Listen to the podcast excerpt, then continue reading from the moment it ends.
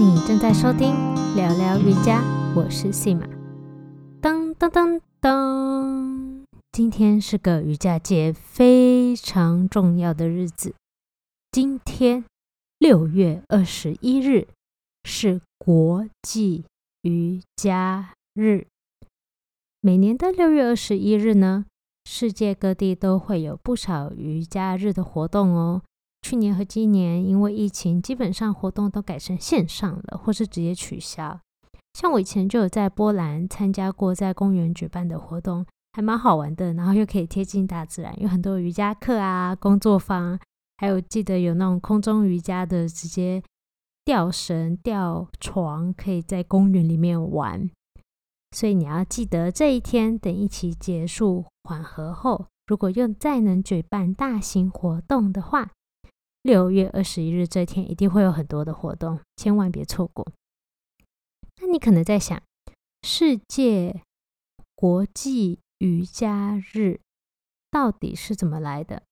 让我简单介绍它的由来吧。其实，在二零一五年，联合国才决议将这天定为世界瑜伽日，所以国际瑜伽日今年其实才举办第七次而已。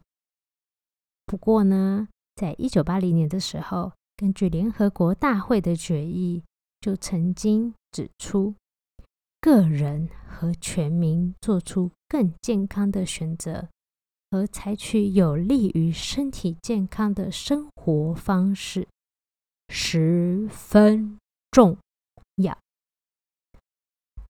好，这句话讲的很冗长，其实就是，哎，每个人，世界上任何一个人。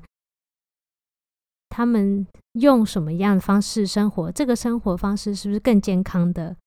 是非常非常重要。联合国很重视这一点。那之后呢？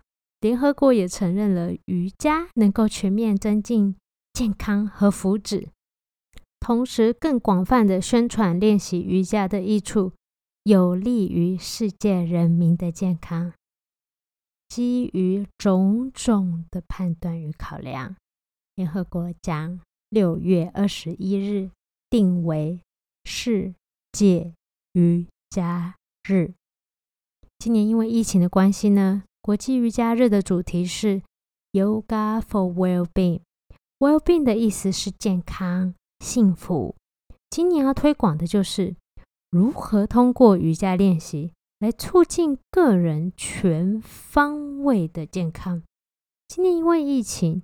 我发现越来越多人练习瑜伽，冥想也变成了主流。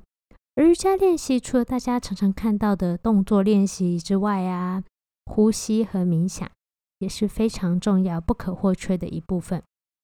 甚至心灵成长与哲学的探讨都是瑜伽涵盖的范围。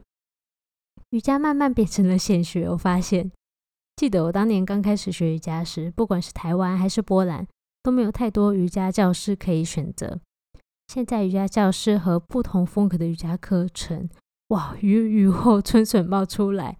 不管什么活动，都看到瑜伽的身影。不管我哪个朋友，几乎都上过瑜伽课，几乎没有人没有体验过瑜伽的感觉。但是瑜伽到底怎么能够帮助我们的身心健康呢？我自己是认为，每个人都在瑜伽中可以找到自己需要的。瑜伽对我来说，一直都不只是体位法的练习，比如说拉拉筋啊、伸展一下，或是做一些高难度的动作。这也是为什么，其实我很少剖体位法这些很高难度体位动作练习的照片。我希望用照片传达，瑜伽不只是这些身体的练习而已，心灵的平静。